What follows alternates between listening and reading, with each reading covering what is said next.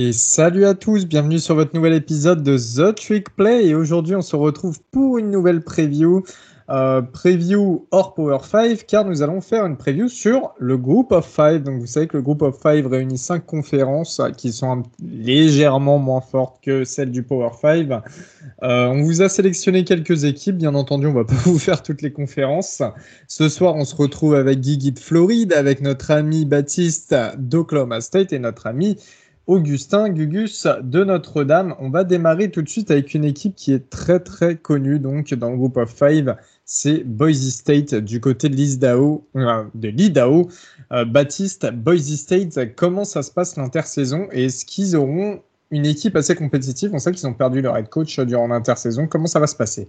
Ah oui, c'est vrai que tout à fait. le plus gros changement hein, pour, euh, pour Boise State, c'était quand même le départ de Brian Arsene pour, euh, pour euh, la SEC et, et Auburn. Donc Brian Arsene avait avec un bilan de 69-19 euh, au sein, euh, en tout cas à la tête des, des, Broncos. Donc voilà, un, gros, bilan. Il avait, il avait, euh, il avait suivi Chris Patterson quand celui-ci était parti à Washington. Donc c'est quand même un, gros vide à combler.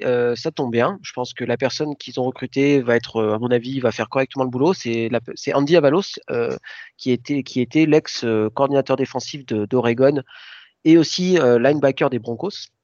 Euh, donc voilà, donc c'est quelqu'un qui revient à la maison, il revient dans son alma mater. Euh, il avait fait de l'excellent travail euh, du côté d'Oregon, donc voilà, il arrive avec plein de certitudes. donc c'est un recrutement qui est intéressant, qui sera dans la veine de ce que les Broncos savent faire. Donc je pense que de ce côté-là, c'était plutôt cool. très rapidement pour revenir sur sur 2020, c'était une année alors voilà, pareil, encore une fois, ils ont joué que 7 matchs. Hein. Boise State, ça a été une petite année, mais en tout cas, il y a eu un parcours parfait en Mountain West. mais deux défaites une grosse défaite contre BYU et une défaite en finale contre de la Mountain West contre San Jose State et pas de ball en tout cas joué pour euh, euh, pour les Broncos. Donc voilà, donc une petite saison globalement réussie mais avec quand même cette très lourde défaite 51 euh, 50 à 17 contre contre BYU et notamment des difficultés à mettre en place le jeu au sol, qui était quand même la, spécialité de Boise State euh, jusqu'à présent, parce qu'en fait, euh, il y avait eu 11 saisons euh, de suite où au moins un coureur avait réussi à faire plus de milliards au sol.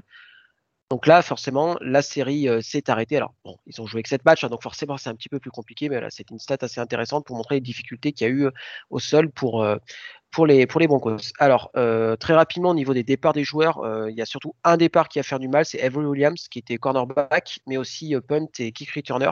Voilà, ça va laisser un très gros vide à plein, donc aussi bien en special team que, qu'en défense. Donc, ça va être un peu là le, la difficulté pour, pour les Broncos. au niveau des, bah, des gens qui sont, qui sont là actuellement, le QB titulaire, c'est Hank Backmeyer, le junior. Euh, qui devrait être titulaire. Alors, il a fait une saison 2020 correcte. Euh, il a été, disons qu'il a commencé par une saison 2019 euh, tonitruante et en 2020, on n'a pas trop senti d'axe de progression. Alors, si vous avez besoin d'un peu plus de, un peu plus de, questions, de réponses par rapport à, à Backmeyer, je vous conseille de demander à, à Bozy State France sur, sur Twitter, qui au niveau analyse de son quarterback est assez fin, donc n'hésitez pas à lui demander.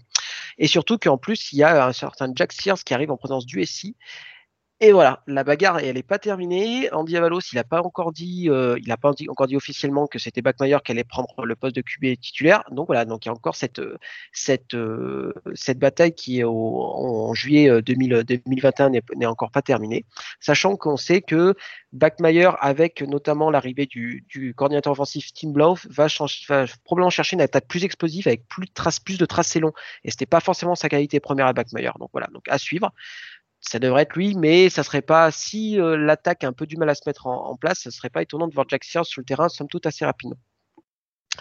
Euh, en tout cas, peu importe le quarterback euh, qui, sera titulaire, en tout cas, il y a un corps de receveur qui est quand même très correct, notamment Khalil Shakir, qui est un super senior, donc qui est revenu cette année pour sa sixième année ou cinquième année, je ne sais plus, et qui voilà, qui est un des meilleurs receveurs de la Mountain West et qui va poser pas mal de, pas mal de soucis aux défenses.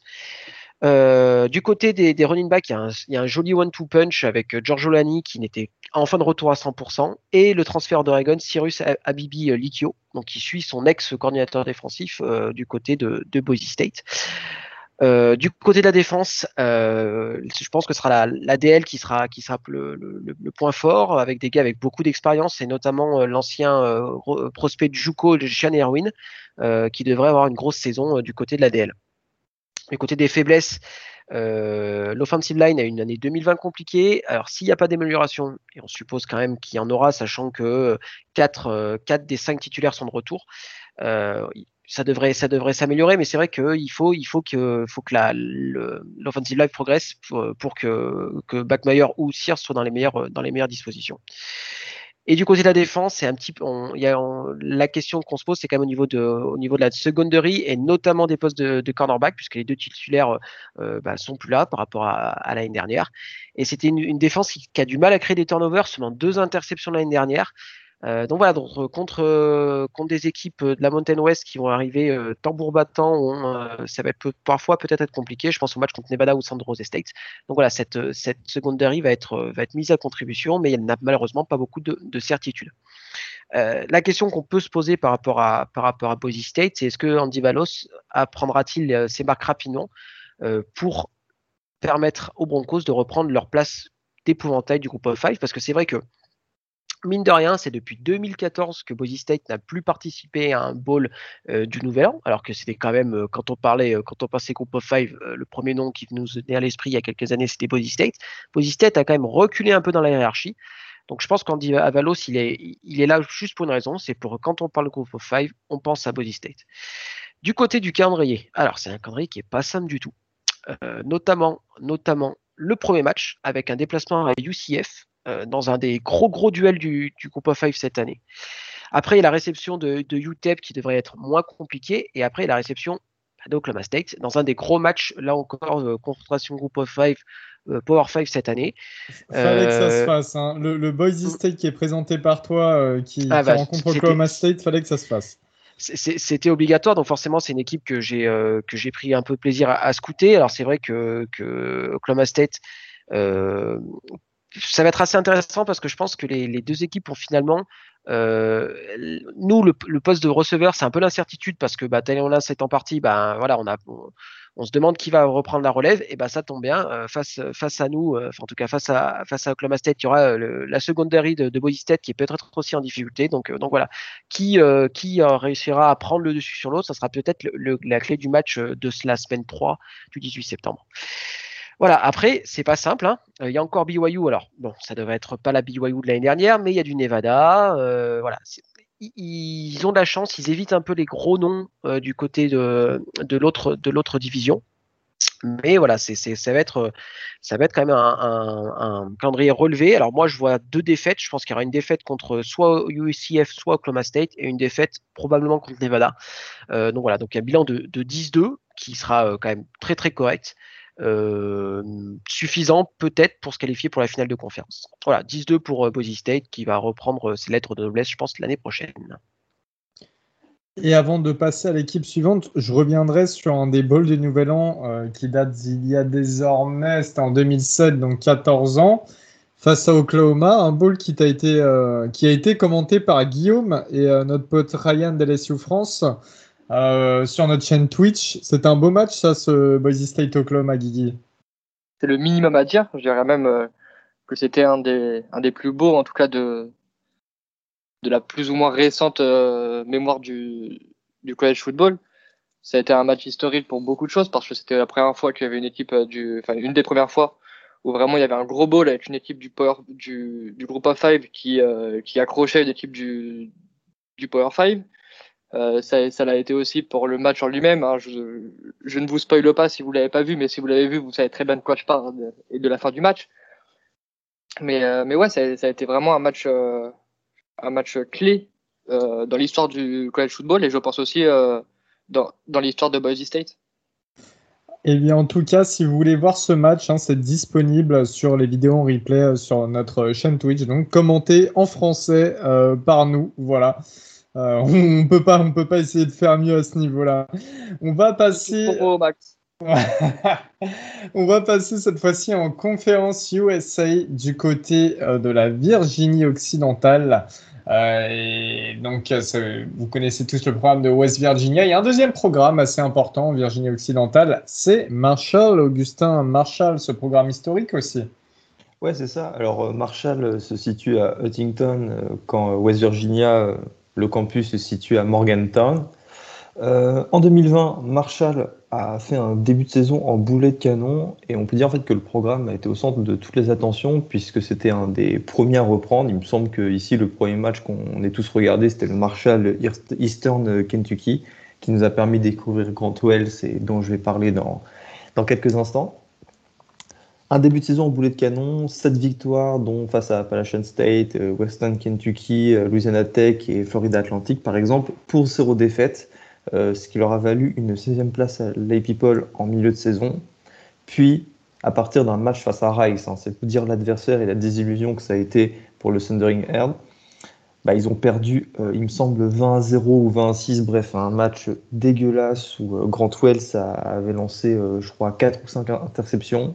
Et euh, ce match-là a, marqué le début de la décadence, si je peux m'exprimer ainsi, avec euh, trois défaites, plus la finale perdue en, du coup, en conférence USA et la défaite face à Buffalo de Jordan Avicet au Camellia Bowl. L'intersaison a aussi, été mouvementée, euh, puisqu'il y a eu le départ du head coach Doc Holliday, hein, donc, qui était le coach depuis 2010 et on peut le dire était une légende de Marshall. Euh, il porte son bilan à 85 victoires pour 54 défaites, 6 balls remportés et un titre de champion de la conférence USA. C'est un bilan qui est plus qu'honorable, mais apparemment pas suffisant pour le département athlétique euh, de Marshall, euh, qui n'a pas reconduit, se sont quittés sur un accord à l'amiable. Il a été remplacé, et on en avait fait part dans notre épisode où on parlait des, des coachs, des nominations de coach. Il a été remplacé par euh, Charles Huff, qui était l'associate head coach et euh, le coach running back d'Alabama. Autant vous dire que c'est un gros nom. voilà, donc c'était l'ancien coach running back et c'est un grand spécialiste du poste. Pour vous donner quelques idées aux fans de NFL qui nous écoutent ou même aux fans de college football qui ont des bons souvenirs, c'est notamment celui qui a recruté Miles Sanders, Econ Barclay et Johnny Brown quand ils étaient à Penn State et cerise sur le gâteau, Najee Harris. Donc voilà, c'est vous dire euh, l'excellent recruteur qu'il est. Euh, après, on parlera de ses capacités euh, pour voir s'il arrive à retranscrire ça sur le terrain du coaching. Mais vous savez déjà qu'avec un tel entraîneur, vous avez, je dirais pas l'assurance d'avoir des top players, mais d'avoir des meilleurs recrues. Et ça, c'est un choix qui a forcément pesé dans la balance lors de sa nomination. Il emmène notamment avec lui un nouveau coordinateur défensif qui était le coach des safety à Florida Atlantic, mais c'est pas le plus important. Au niveau de la revue d'effectifs, euh, le quarterback titulaire sera Grant Wells pour son année sophomore. Euh, L'année dernière, c'était un redshirt freshman. Et euh, franchement, c'est un super joueur. Euh, bon, c'est un pur pocket passeur, pas trop de mobilité. Mais Charles, Charles Huff, le nouveau coach, va commencer dire, son, son règne ces années à Marshall avec un quarterback stable. Et ce, pour les prochaines années, c'est vraiment quelque chose qui, arrive à point nommé pour le programme, puisque c'est toujours plus facile de se construire quand on a des certitudes au, poste le plus important. Euh, c'est pas vous qui allez euh, me contredire là-dessus.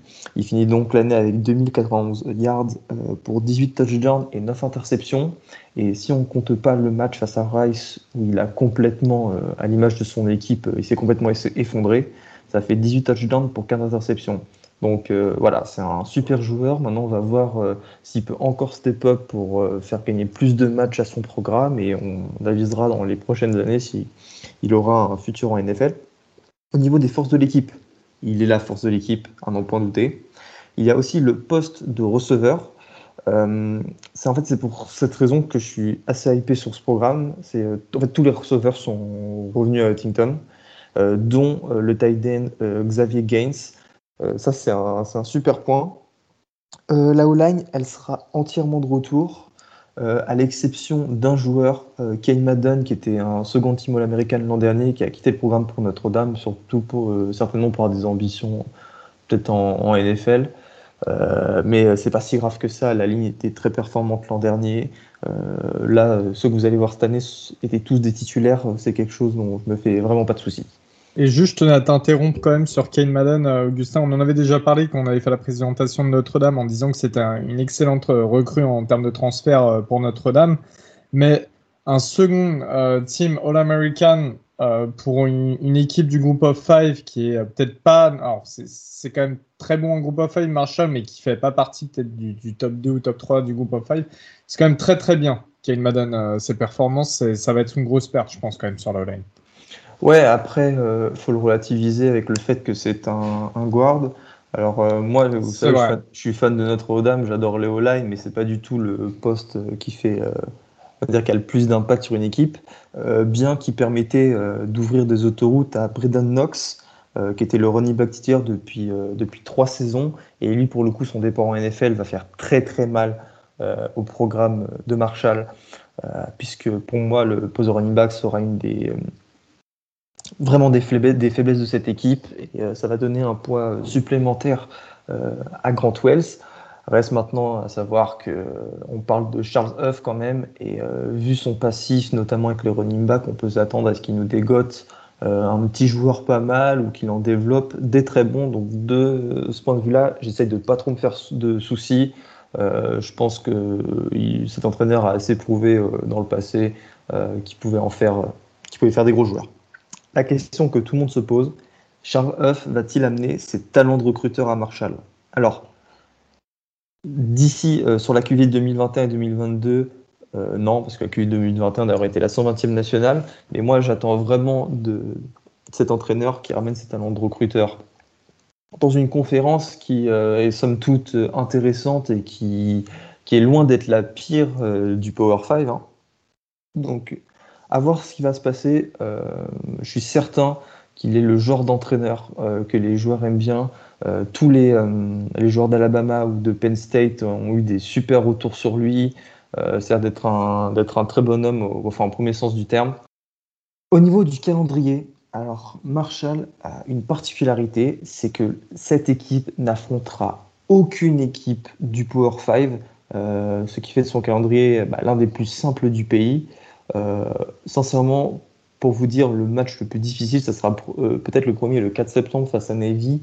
Le reste, ça me paraît euh, relativement simple. Bon, il y a peut-être un déplacement à Appalachian State qui sera, euh, qui sera, qui sera euh, compliqué, mais mis à part ça, il n'y a rien de rien d'incroyable. Marshall a tous les outils en, poche, en sa possession pour remporter cette conférence, à savoir un bon quarterback et une équipe stable à des postes clés, hein, hormis le poste de running back. Et pour moi, ça va faire facilement 10 victoires. Et on attend euh, Marshall euh, dans les people. Du moins, ça doit être l'objectif. Même si c'est la première année de Charles Huff, je pense qu'il y a un, one-shot euh, à aller chercher. Et, ben on espère, on espère, on croise les doigts pour qu'ils soient dans les people après cette déjà, enfin la, très bonne, la bonne saison de laquelle ils sont sortis pour Charles Huff aussi, parce qu'on avait parlé pour l'épisode coaching carousel et on était assez unanime sur sur l'arrivée de Huff, on disait que c'était vraiment quelqu'un qui, nous intéressait et qui avait l'air d'être un bon gars en plus. Je sais que Baptiste était assez fan et, euh, et donc on lui souhaite euh, que de la réussite du côté de Marshall. On va passer légèrement plus à l'ouest de la Virginie occidentale. Hein. On va aller dans l'Ohio du côté de Cincinnati. Ça va nous être présenté par Christophe Ajus de Floride. Guigui, Cincinnati, c'est une belle histoire d'amour c'est ce qu'ils ont failli faire à Georgia. Hein. C'est ce qu'ils ont failli faire. Donc Cincinnati, hein, je vais essayer de mettre euh, mes petites vannes de côté pour, euh, pour le moment en tout cas. Je la sortirai pour la saison. Mais l'année dernière, qui font une, très très belle saison, bah, qui finissent la saison régulière à 9 victoires, 0 défaites, avec notamment de, des victoires très convaincantes face à trois équipes classées, en tout cas classées à l'époque, qui étaient Army, euh, SMU et Tulsa, avec une autre victoire face à UCF aussi pour, pour noter les principales victoires.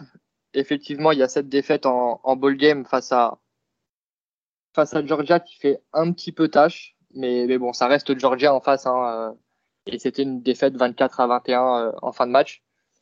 Donc, euh, donc voilà. Après, niveau coaching staff, ça n'a pas beaucoup bougé. Hein, c'est toujours l'équipe, de, de, de Luke Fickel, toujours lui qui, a qui a les rênes de l'équipe.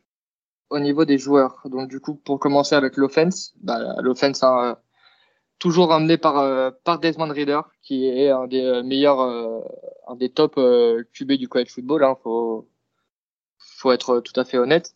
Donc il revient, il revient pour, pour je pense, qui sera sa, dernière saison. Donc lui qui a été le AAC Offensive Player of the Year l'année dernière.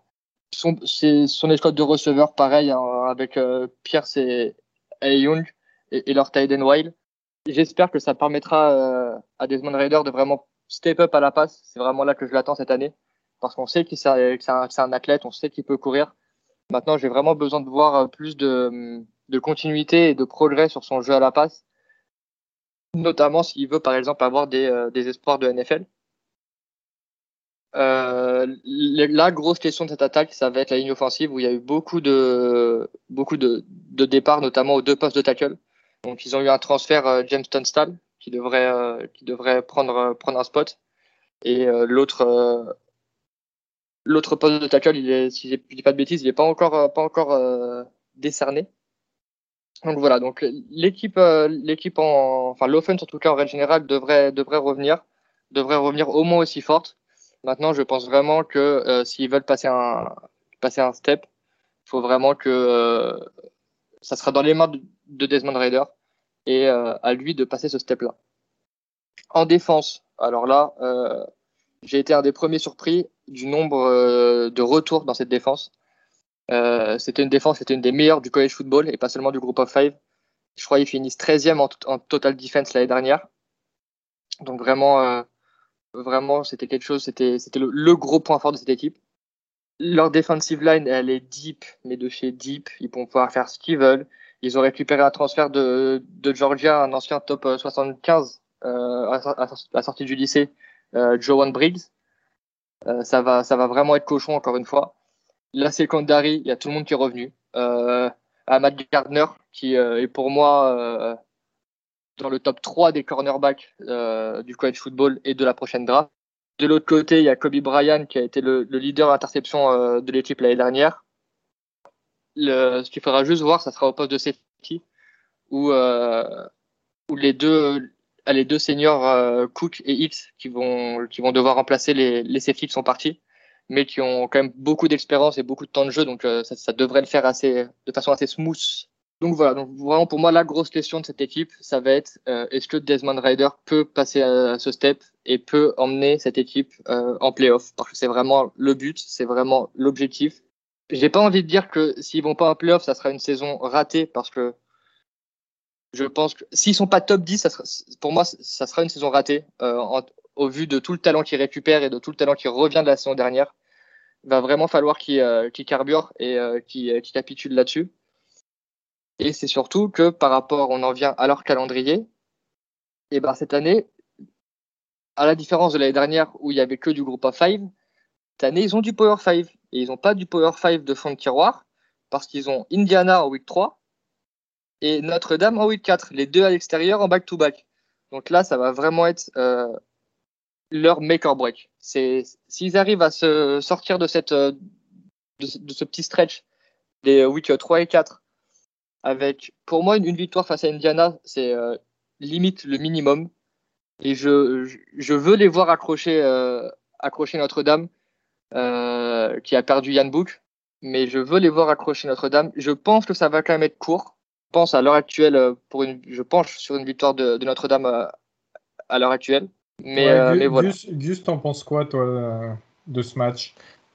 Bah déjà, ça sera euh, l'occasion pour euh, leur coordinateur leur ancien du coup coordinateur défensif Marcus Freeman de, bah, de, de, rencontrer son ancienne équipe maintenant, parce que je rappelle Marcus Freeman était un des coordinateurs défensifs les plus prisés du pays l'an dernier. il a décidé de, de rejoindre Notre-Dame cette année, et rien que pour ça, bah, c'est toujours intéressant parce qu'il connaîtra leur attaque.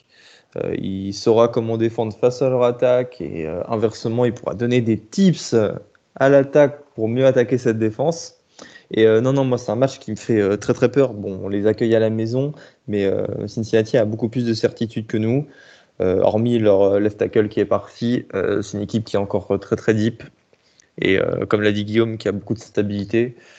Attention à l'upset. Hein. Attention à l'upset. Euh, je sais que nous, dans la communauté Notre-Dame et de ce que je lis et j'entends aux États-Unis, euh, il y a peu de personnes qui osent trop s'avancer euh, sur ce match. C'est vous dire à quel point les Bearcats font peur à Notre-Dame. C'est ça, ce que j'allais dire, c'est que ça montre le, le, le pas qu'a fait Cincinnati ces dernières années. Parce que c'est pas, contrairement à une équipe comme, comme UCF qui a fait une saison parfaite et qui est redescendu un petit peu derrière, c'est vraiment une équipe qui, est, qui commence à être très solide depuis quelques années maintenant et qui, qui arrive à garder leur, euh, leur, euh, leur niveau en fait. malgré qu'il soit du groupe of five, malgré des recrutements lycéens plus plus petits, on va dire. Hein. c'est pas c'est moins clinquant que que des grosses équipes de Power 5 mais comme on en a parlé dans l'épisode avec la avec le, le college football playoff à 12, ils peuvent être euh, dans le futur l'un des grands gagnants de, ce changement et euh, couplé à, à, leur euh, à leur résultat actuel, ça peut devenir vraiment une belle place du college football. Si c'est enfin si c'est pas une place forte, donc là vraiment une belle place du college du college football dans ces prochaines années. Donc voilà, moi je les vois top 10 cette année. Leur saison se joue week 4. C'est si s'ils arrivent à accrocher et à taper un upset face à Notre-Dame, euh, même moi, les plus, un des plus grands détracteurs de Cincinnati, j'aurais pas l'argument de l'année dernière de ils ont joué personne. Là, ils jouent, ils jouent des gens, ils jouent des, des équipes qui ont, qui ont, qui ont le niveau euh, des playoffs, hein, du coup, euh, avec Notre-Dame. Oh, en effet. Donc, ça va, donc ça va être le point d'ancrage. Par contre, s'il vous plaît, les gars, me faites, me faites pas, je gagne à Notre-Dame et je perds contre UCF. Parce que là, ça a commencé à, ça a commencé à me titiller la moustache. Et voilà, ça va vraiment être ce match référence, ce match clé qui va faire ou défaire leur saison en fait. Et euh, même avec une défaite de, face à Notre-Dame, ils pourront attraper le top 10. Maintenant, une défaite contre Notre-Dame, pour moi, enterre définitivement et dès la week 4 leur, euh, leurs espoirs de, de playoff. Baptiste, Desmond Rider, premier tour ou pas l'année prochaine? Euh, Non, je pense pas. Enfin, honnêtement, je. Pas à l'heure actuelle. Je... Ouais. ouais. non, je pense pas. Il y a, il y a plus de. Il y a honnêtement, c'est le, prototype du très bon quarterback de college football. J'ai quand même du mal à voir le, voir lancer des ballons le dimanche. Mais après, je suis pas, je suis pas scout NFL. Hein, Pour moi, Desmond Raider, à l'heure actuelle, c'est comme l'a dit Baptiste, c'est un quarterback euh, NCA. À la, et je ne le compare pas à cette personne, mais à la, euh, Sam Ellinger, par exemple, qui est un, un, un quarterback de college football exceptionnel, mais on a bien vu à la draft que euh, les scouts ne pensent pas que ça peut se, se transposer au, au, niveau, au niveau NFL. Maintenant, c'est encore une fois, c'est pour ça que je veux voir son développement cette année, en tant que vraiment quarterback et pas juste en tant qu'athlète qui joue quarterback. Eh bien, très bien. Donc après Cincinnati, on va repartir vers le sud et vers le Sunshine State, la Floride, car nous allons parler de l'université du grand Blake Bortles, UCF, University of Central Florida donc euh, les Knights hein, qui euh, en 2020, donc ils évoluent dans l'American Conference, qui en 2020 ont été auteurs de 6 victoires pour 4 défaites, 5 victoires pour 3 défaites en conférence, avec notamment des victoires face à Georgia Tech, Houston, Tulane, Temple, euh, mais des défaites face aux plus grosses équipes à affronter, hein, Cincinnati, Tulsa qui sort d'une très bonne saison et une défaite face à Memphis 49 à 50 sur un field goal. Donc, euh, je crois qu'on était ensemble d'ailleurs devant le match Gus. C'était euh, c'était bon, assez sympa à voir comme match du vrai college football sans défense, on va dire. Euh, UCF qui ont réussi à décrocher un bowl donc qui n'était pas très loin hein, car c'était au nord de Miami, c'était au Boca Raton Bowl face à BYU, bowl qui a été perdu 49 à 23. Euh, voilà, tout ce que je voulais dire sur UCF quand même, parce qu'on va en parler après du potentiel offensif, mais c'est que sur toute la saison, c'était que des gros scores. Même pour les défaites, il y avait beaucoup de scores, beaucoup de points marqués par UCF. Euh, donc ça, ça va être assez intéressant à suivre pour l'année 2021. Cependant, pendant l'intersaison, énormément de, changements déjà avec euh, les départs à la draft hein, de Richie Grant, l'excellent safety du côté des Atlanta Falcons, mais aussi euh, de la paire de cornerback Aaron Robinson chez les Giants, donc euh, un cornerback très en vue, hein, Robinson, et Tego One chez les Cardinals, et la perte des receveurs principaux Harris et Nixon. on a eu aussi le départ du head coach Josh Paul, qui est le nouvel head coach de Tennessee et Augustin, là, je vais te le, te le demander, qui l'a remplacé, euh, Josh Apple C'est le grand Gus Malzahn d'Auburn. Voilà, Gus Malzahn, euh, coach de la, enfin, meilleur coach de la SEC en 2013, vainqueur de la SEC aussi d'ailleurs en 2013. 67 euh, victoires pour 38 défaites avec Auburn, donc qui arrive avec un énorme bagage. C'est vraiment, ça a été peut-être dans, les annonces de, de, de, départ et d'arrivée de coach intersaison, dans le coaching carousel, ça a été peut-être le plus gros nom qu'on ait eu euh, euh, à entendre. Et donc, c'est une très belle arrivée pour UCF. Et bien sûr, Malzahn ramène dans ses valises d'autres personnes. Il ramène en nouvel offensive coordinateur JJ Kine, qui était offensive coordinateur et euh, coach QB d'Hawaï et euh, deux nouveaux defensive coordinateurs, hein, donc ils vont se partager le travail. Travis Williams, qui était linebacker, euh, euh, linebacker et defensive coordinateur du côté d'Auburn, et David Gibbs, qui était defensive coordinateur à Texas Tech, puis cornerback coach à Missouri. Donc des, des, des gens d'expérience hein, qui connaissent bien la SEC notamment. Il me semble aussi il me semble aussi qu'il a ramené euh, quelques joueurs, dont euh, Big Cat euh, Bryant, le defensive tackle d'Auburn. Ça, ça, on va en parler. On va en parler juste après. On va parler déjà des commits, mais c'est vrai qu'au niveau des transferts, vous allez voir. Enfin, Malzahn, ça a été un gros bagage hein, pour le coup. Au niveau des commits, on est euh, seulement sur la quatrième classe de l'American Conference et la 58e classe de la nation. Euh, ils ont très bien recruté en Juco en revanche. un hein, le meilleur quatrième euh, safety de Juco, le quatrième meilleur receveur de Juco aussi. Il y a beaucoup, beaucoup de bons joueurs hein, de Juco, je ne les cite pas tous. Et il y a un 4 étoiles dans cette classe, c'est Mokiao Atimalala, qui était le 18e athlète du pays. Et au niveau des transferts, comme l'a dit Augustin, on a pas mal de transferts, on en a 8, mais c'est surtout, enfin pas mal de transferts et c'est surtout de la grosse qualité avec Big Cat Brand, comme tu l'as dit Gus, qui a euh, l'Edge d'Auburn, un ancien 4 étoiles, qui a été auteur de 3 sacs et une interception en 2020. Mais il y a aussi un receveur 4 étoiles d'Auburn, Nate Craig Myers. Il y a Mark Anthony Richards, qui est un running back 4 étoiles d'Auburn, qui est arrivé en 2019, donc assez jeune, c'est intéressant. On a Jordan Johnson, qui était du côté de Notre-Dame, Augustin, receveur 4 étoiles. Ouais, un receveur 4 étoiles, borderline 5 étoiles. Hein. Là, c'est pas du 4 étoiles classé 400e dans le pays, c'est du 4 euh, étoiles classé 30e ou 40e. Euh, il était de la QV 2020, mais il n'a jamais réussi. Euh, il y a eu quelques petits problèmes entre lui et le coaching staff de Notre-Dame. Donc, c'est tout bénéf pour UCF qui récupère un joueur qui a un énorme potentiel. Et puis on parlait aussi euh, des départs à la draft hein, d'Aaron Robinson et Tago One au poste de cornerback, mais il y a Marco Domio, un cornerback 4 étoiles d'Auburn qui a aussi rejoint le programme, et quelques autres joueurs. Euh, au niveau de l'effectif, le quarterback titulaire, toi comme moi, enfin nous comme vous, on, les, le connaît tous, c'est le sophomore Dylan Gabriel. Alors Dylan Gabriel, c'est extrêmement fort, enfin en tout cas pour du college football. En deux saisons, il a lancé 61 touchdowns pour 11 interceptions et seulement 4 en 2020. Euh, et 7223 yards. Euh, et je crois qu'il a couru pour 6 ou 8 touchdowns en tout. Enfin bref, c'est quelqu'un de très très accurate et qui va être euh, littéralement la star de l'équipe. voilà, je, je, pense que c'est tout ce qu'on peut dire. On le met dans le top de nos QB pour la saison 2021. Toi, Gus, tu penses aussi que ça sera un des meilleurs QB à venir? Euh, oui, je pense que bon, déjà, il, sera l'un des meilleurs dans l'optique de la prochaine draft NFL, mais ce sera aussi un des quarterbacks les plus intéressants à regarder. Euh, je rappelle qu'il est gaucher euh, et c'est toujours excitant de voir ce genre de joueur. Il a un bras canon, ça peut sortir de, de, partout comme de nulle part. Et non, non, c'est le genre de joueur hyper attrayant en college football.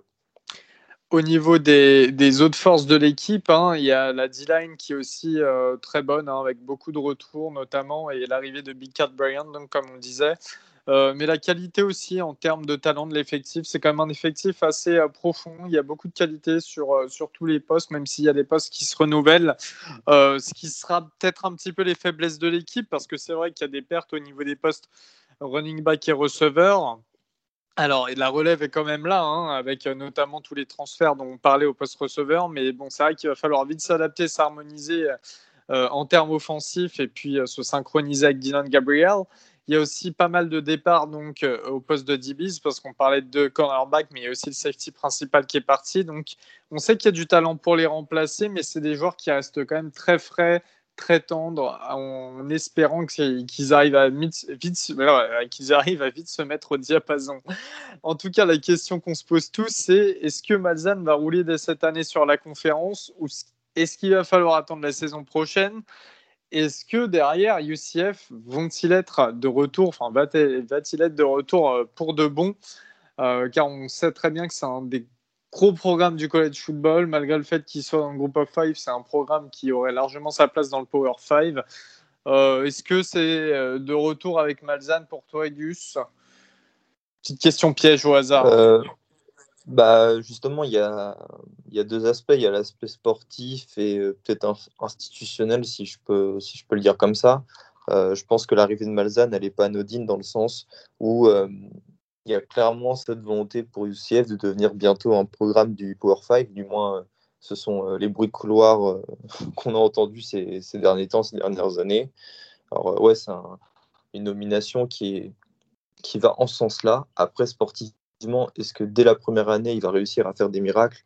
Peut-être pas, mais il va falloir compter sur UCF les prochaines années parce que Gus Malzahn, bon, il y a des détracteurs, mais ça reste Gus Malzahn. c'est un des meilleurs coachs du pays on l'aime ou on l'aime pas, mais euh, non, non, non, ça fait passer le programme de UCF euh, dans une autre dimension. On va justement voir pour cette saison avec euh, le, calendrier. Alors, c'est un calendrier conférence. Hein. il y a 12 matchs comme d'habitude. Il y a la plupart des équipes de la conf, on ne va pas toutes les citer.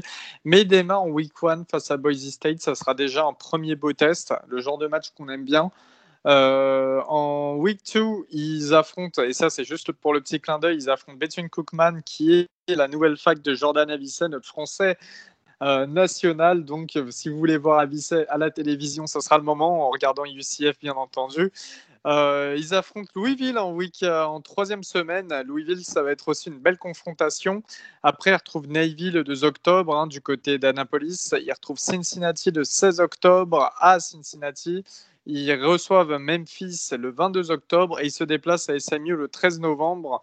Euh, quelques matchs donc un petit peu compliqués sur l'ensemble. Moi, je mettrai un pronostic de 10 victoires pour deux défaites, avec des défaites face à Cincinnati et éventuellement face à SMU ou une autre équipe, mais je, je miserai sur SMU. Euh, voilà, est-ce que vous êtes euh, tous d'accord là-dessus? Ça semble ouais, en, prono, qui passe. Ouais, voilà. Donc voilà ce qu'il en est pour UCF. Euh, en tout cas, si vous aimez les universités de Floride, parce qu'il y en a tellement des universités de Floride, on mute Guigui pour ça. Mais euh, bah, il faut voilà, noter que c'est l'une. Euh, il me semble que c'est la plus grande de Floride en nombre d'étudiants. Ouais, ouais, oui, ouais, exact, exact. Ouais, ouais, non, c'est ça, exactement. Donc voilà, ça sera à voir et ça sera à suivre avec notamment Dylan Gabriel. Équipe suivante, euh, on va du côté des, de la Sun Belt et des Raging Cajuns de Louisiana, donc du côté de Lafayette, en plein centre de la Louisiane. Euh, alors Louisiana, c'est une équipe qui est devenue très très intéressante ces dernières saisons et on va expliquer euh, un petit peu pourquoi. Déjà l'année dernière, c'est 10 victoires pour une défaite, donc avec notamment une victoire dès la première semaine face à Iowa State 31 à 14, donc assez surpris, hein, Iowa State qui se fait défaire comme ça.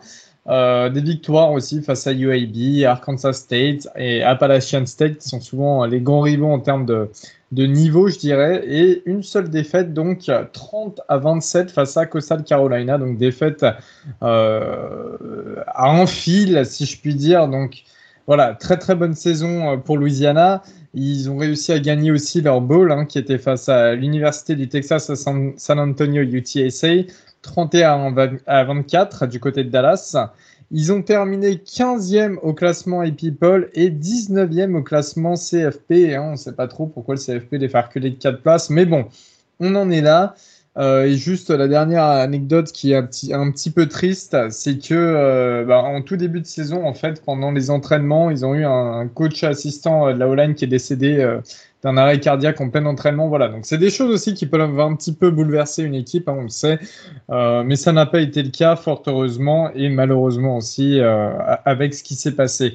Au niveau de l'intersaison, eh ils ont perdu leurs deux running backs titulaires, Elijah Mitchell qui a été drafté au sixième tour par les 49ers, hein, qui était auteur de 8 touchdowns la saison dernière, et Trey Ragas, qui a été euh, récupéré en free agent par les Raiders, qui a été auteur de 10 touchdowns. Donc, ils perdent deux gros running backs. Euh, c'est la quatrième saison de l'head coach Billy Napier, dont on parle très très souvent, qui a 28 victoires pour 11 défaites avec euh, Louisiana et deux victoires en bowl pour une défaite, qui était l'ancien coach receveur d'Alabama. et euh, qui est très très très très très prisé Napier. On en parle chaque année, enfin chaque année. On en parlait là pendant l'intersaison pour un possible départ. Il est resté. On va voir l'année prochaine. Au niveau euh, de l'offensive coordinateur, on a un nouvel offensive coordinateur, c'est Michael Desormeaux, qui était l'ancien coach Thailand et finalement qui le reste. Il est co-offensive coordinateur et coach Thailand, qui remplace Rob Sale, qui est parti du côté des New York Giants en NFL pour devenir le coach de la O-line. Au niveau des commits, c'est la meilleure classe de commits de la Sunbelt, mais c'est seulement la 66e classe nationale. Alors, ils ont pas mal recruté en Juco. Hein. On a le sixième meilleur D-line de Juco, le neuvième meilleur linebacker.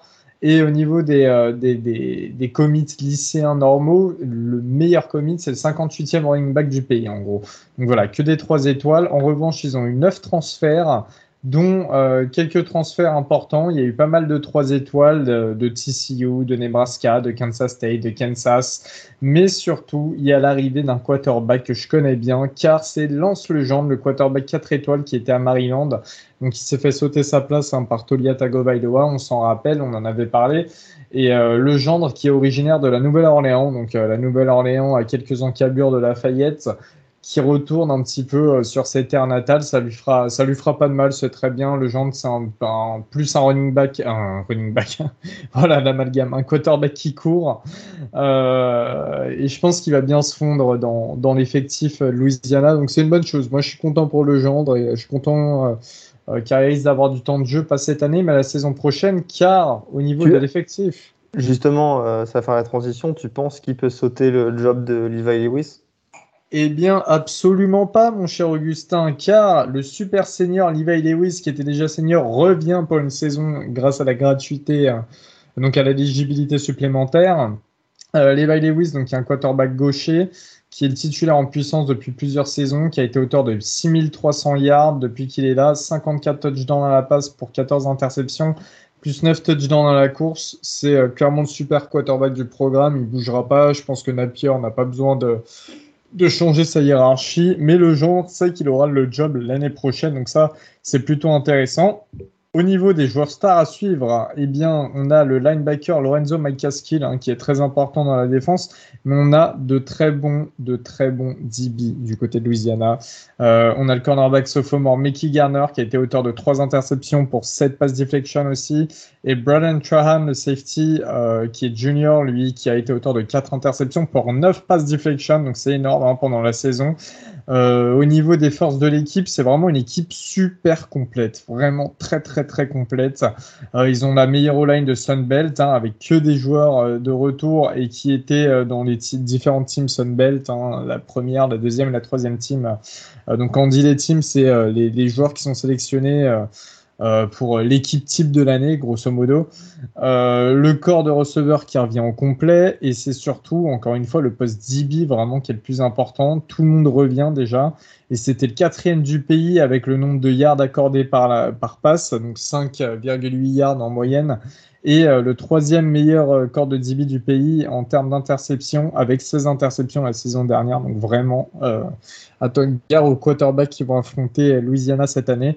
Au niveau des faiblesses de l'équipe, à part le poste running back qui s'est un petit peu appauvri, il n'y a pas vraiment grand chose à dire. C'est une équipe très équilibrée. Alors on s'entend quand on dit équilibré, c'est pas Clemson au niveau du talent, mais, euh, mais pour leur niveau, c'est une équipe vraiment qui, qui, conserve tous ses joueurs. Il y a quasiment tous les joueurs qui sont de retour. Euh, et, et c'est très fort. C'est très fort. Euh, la question que tout le monde se pose, c'est est-ce que, alors déjà, est-ce que Louisiana peut aller légèrement plus haut au classement e-people Mais bon, ça, ça reste une question un petit peu abstraite. Mais c'est surtout, est-ce que ça serait la dernière saison de Billy Napier? Parce que c'est vrai qu'il a transformé le programme. Euh, on en parle, comme je vous l'ai dit, assez précédemment pour euh, qu'il aille plus haut, je dirais. Est-ce que vous, les gars, vous pensez que là, ça y est, si Napier sort une grosse saison, c'est l'année prochaine, il n'est plus là il n'avait pas eu des. Euh, non, c'était pas des offres de NFL ou.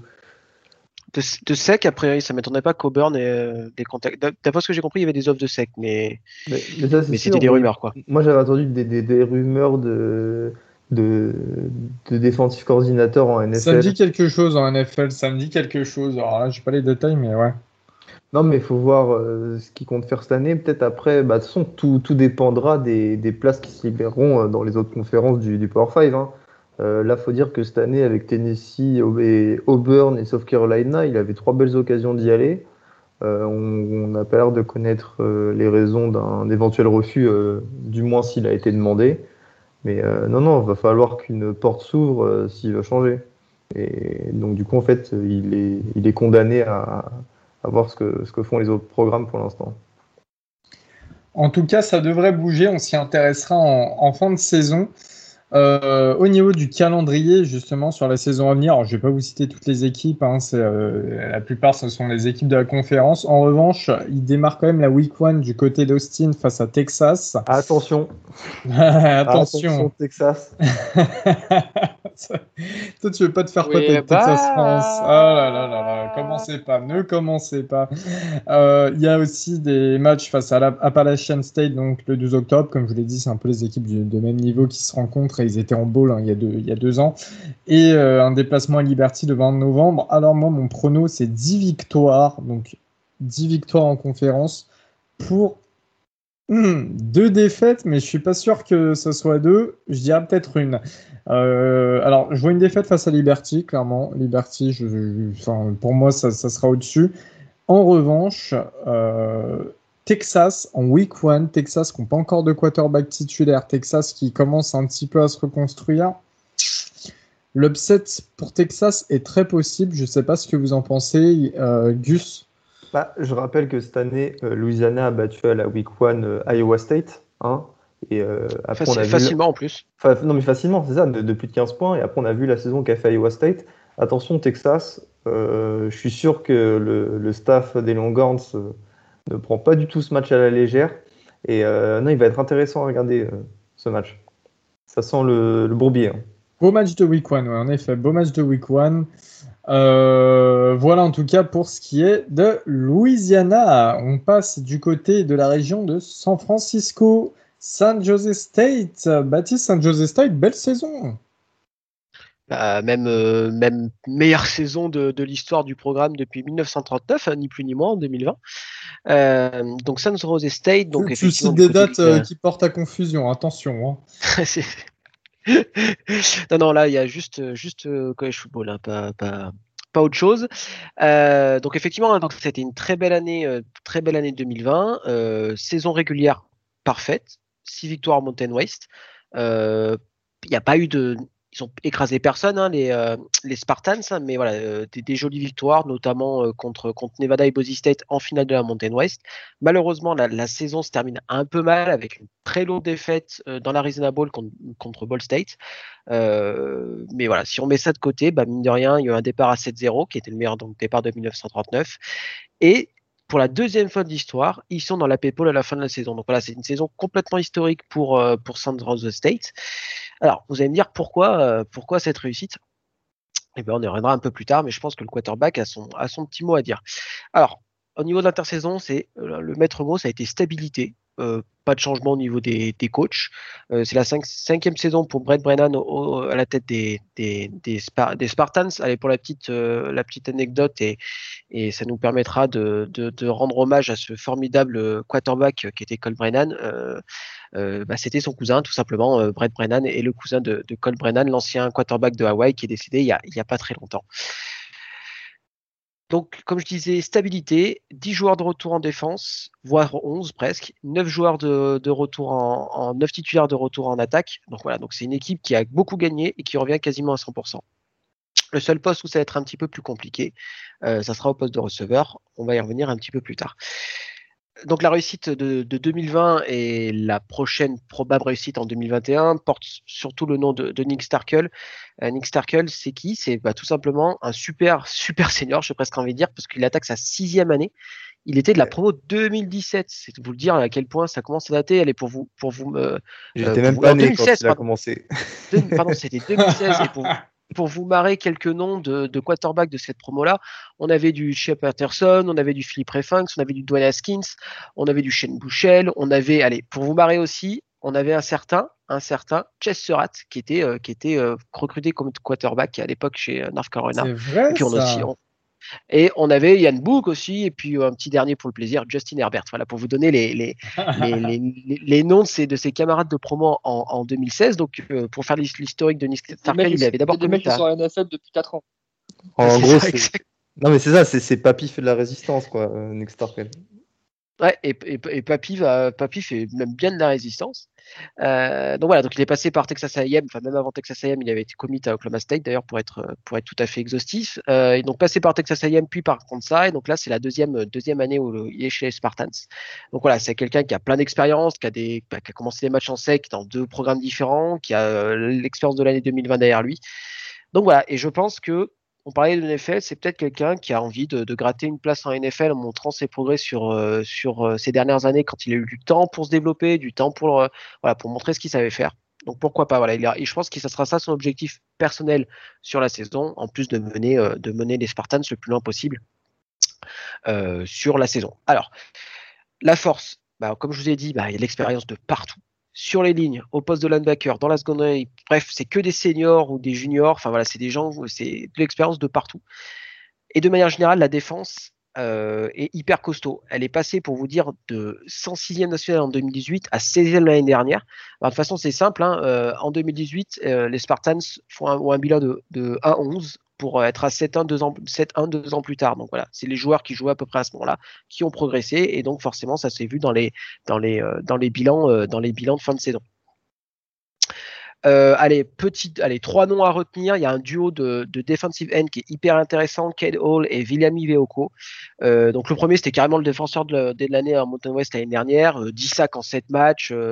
voilà, c'est un, un monstre tout simplement. Et Veoko de son côté, euh, bah, c'est peut-être même le deuxième meilleur defensive end de, la conférence aussi, bah, 12,5 tackle for loss l'année dernière. Donc voilà, donc c'est deux machines au poste de defensive end qui vont poser énormément de soucis euh, au line euh, de la Mountain West.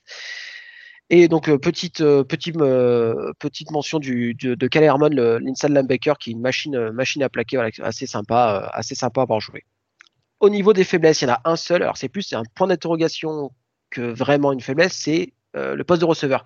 Parce qu'il y a eu les départs de, Bailey Gaver et de Troy Walker qui, représentaient plus de 50% des yards à, la, réception l'année dernière, donc qui, sera, qui ne seront malheureusement plus là. Donc la question, c'est de savoir qui sera la nouvelle menace profonde. Euh, voilà, il y a Isaiah Hamilton qui est de, retour. Pourquoi pas Jermaine euh, Bradcock, le senior Enfin voilà. la question se pose, mais ça sera, ça sera, ça sera le, le seul point d'interrogation de, de l'effectif des Spartans l'année prochaine. Donc euh, la question qui va avec, c'est est-ce que les Spartans arriveront-ils à surfer sur le succès de 2020 pour bah, atteindre les sommets de la Mountain West en 2021, comme finalement ils ont été l'année dernière, euh, dans une saison où, bah, mine de rien, un bilan, euh, bah, je sais pas de, de 10, de 11-1 ou de 12-1 pourrait ouvrir des portes du bowl de Nouvel An puisqu'on va se projeter un peu sur le calendrier. Alors ça commence en week 0 contre, contre Southern Utah, un match de FCS. Alors le match est relativement tard en France, je crois qu'il est à 4h du matin. Voilà, c'est le dernier match de la week 0, donc euh, si vous voulez euh, finir euh, votre soirée ou débuter votre nuit, n'hésitez pas. En plus, c'est la fin de l'été, sincèrement, c'est les derniers moments où vous pouvez, voilà. Allez-y, profitez. Et puis comme ça, ça vous permet de regarder voilà, euh, Nick Starkel et, les Spartans sans pression. C'est à week 0, on se fait plaisir. Donc je pense que ce, match-là va servir de répétition générale avant le très gros morceau USC en week 2 à USC. Donc euh, euh, chez les chez les Trojans. Donc c'est une bataille Spartans Trojan d'ailleurs.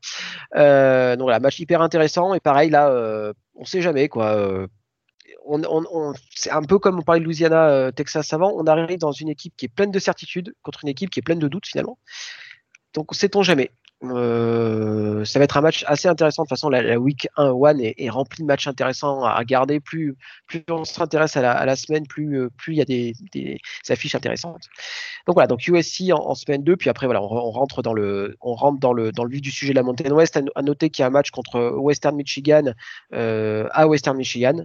Euh, voilà, deux, semaines consécutives. Voilà, il y a un déplacement à Hawaii, puis, Western Michigan. Voilà, peut-être euh, un peu pour les organismes un peu compliqué, mais honnêtement, il n'y a rien d'insurmontable. Il y a Nevada le 6 novembre, mais en dehors de ça, c'est très largement euh, tous les matchs sont largement gagnables. Hein. Euh, donc moi, je vois, euh, je vois clairement un bilan de 10-2 voire 11-1 avec une seule défaite contre contre USC. Voilà pour pour les Spartans qui seront une équipe hyper rigolote à avoir joué cette année. Donc n'hésitez pas à les regarder le plus souvent possible. Très bien, merci Bat. On va passer du côté de l'Est des États-Unis et d'une Et équipe. là aussi, c'est fun. Là, là aussi, c'est Ah, fun. c'est une équipe qui a vraiment fait parler la saison dernière, vraiment, vraiment.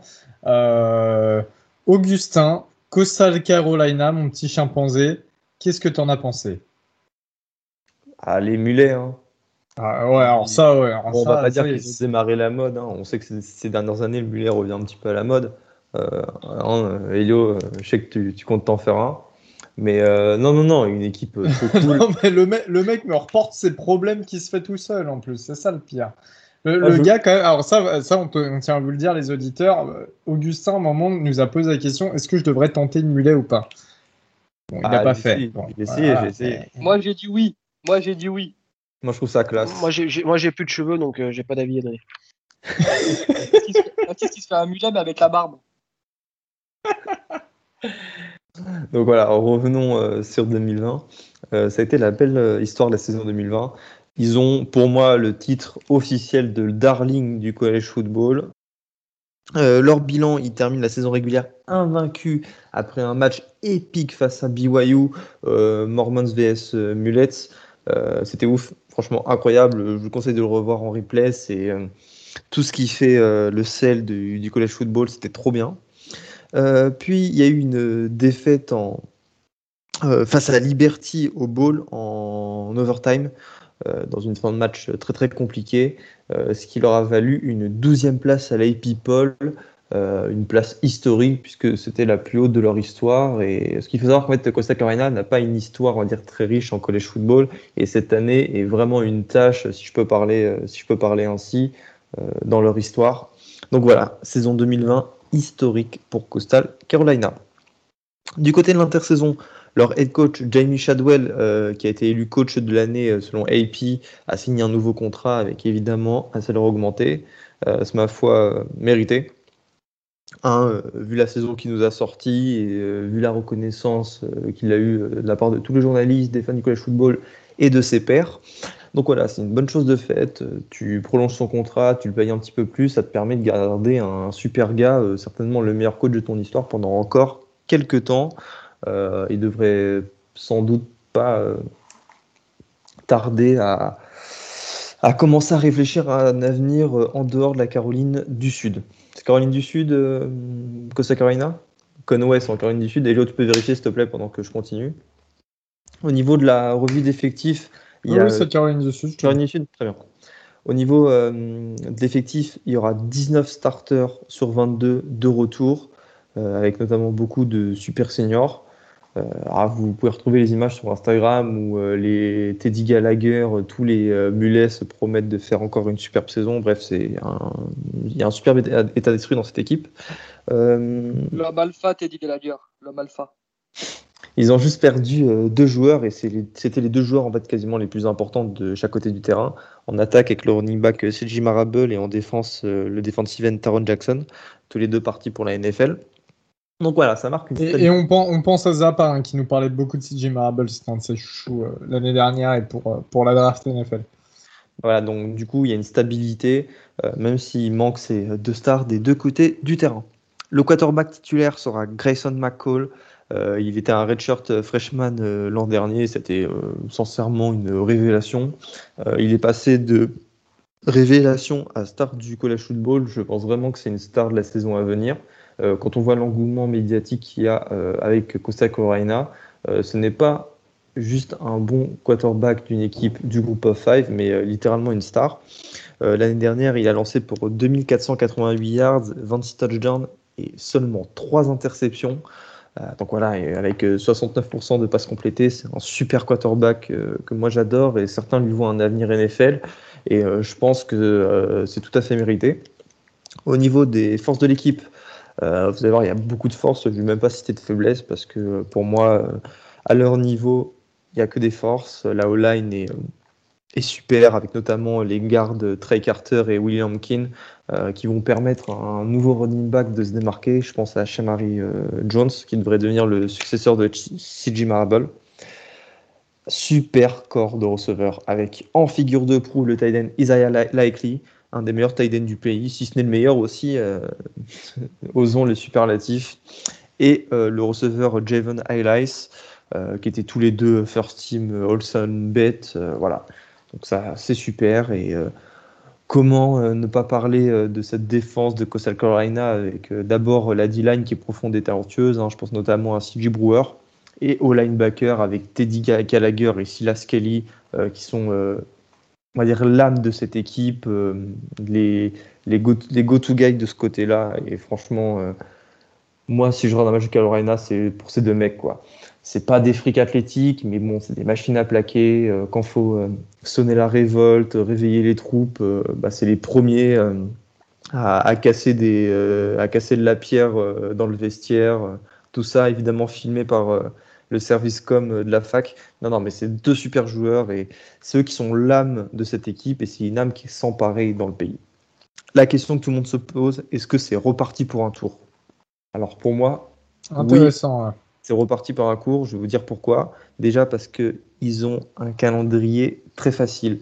Ils affronteront qu'une seule équipe du Power 5 avec Kansas qu'ils ont déjà battu l'an dernier. Donc euh, victoire face à Kansas. Euh, en plus le match il sera à la maison. Il y aura un match assez compliqué face à Buffalo, mais quand on voit euh, Buffalo avec le départ de Lance et de beaucoup de ses joueurs sur le portail des transferts, je les vois mal aller perdre chez eux. Et sinon, que des matchs faciles. Bon, ça sera peut-être un petit peu compliqué face à Appalachian State, mais bon, pour moi, ça fait un 12-0. leur, seul, adversaire, ça sera eux-mêmes. Parce que je le rappelle, Costa Carolina a certes des joueurs talentueux, mais ça reste une équipe euh, qui. Euh, c'est des joueurs talentueux pour cette conférence. Euh, il y, a un surplus d'âme par rapport aux autres équipes, mais il va falloir attention de ne pas tomber dans certains travers et de ne pas gâcher certains matchs parce qu'ils ont vraiment le potentiel pour aller chercher un 12-0 et aller chercher un 12-0 avec, avec l'histoire médiatique qui est autour de Costa Carolina, avec le fait qu'ils seront certainement dans le top 25 de la People cette année. Euh, ça serait s'ouvrir les portes euh, de façon quasi sûre pour euh, un bowl du Nouvel An, à voir évidemment ce que fera Cincinnati. Mais, voilà, c'est pour moi, ça doit être leur objectif, se qualifier à un bowl du Nouvel An.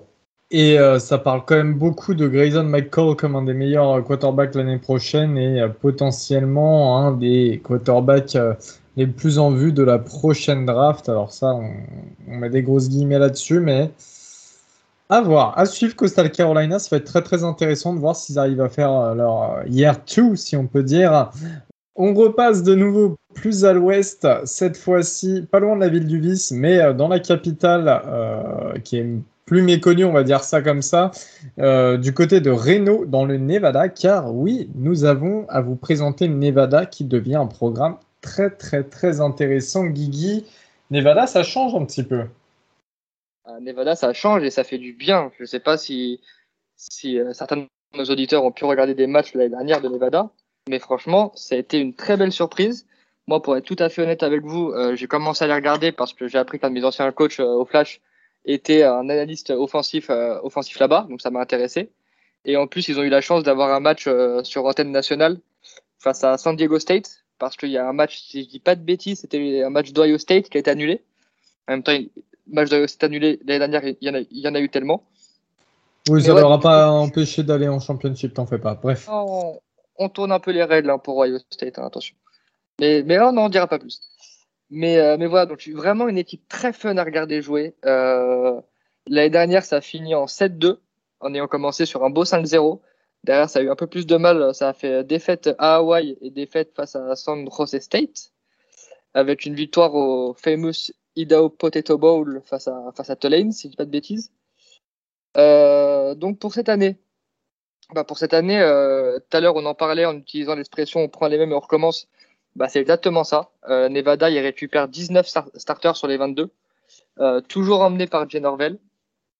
Pour moi, elle a toutes les, les, elle coche toutes les cases pour devenir la, belle surprise du groupe of five cette année. C'est une, c'est une offense super fun à voir jouer. Euh, franchement, euh, qui, est emmené par euh, Carson Strong, notamment le quarterback.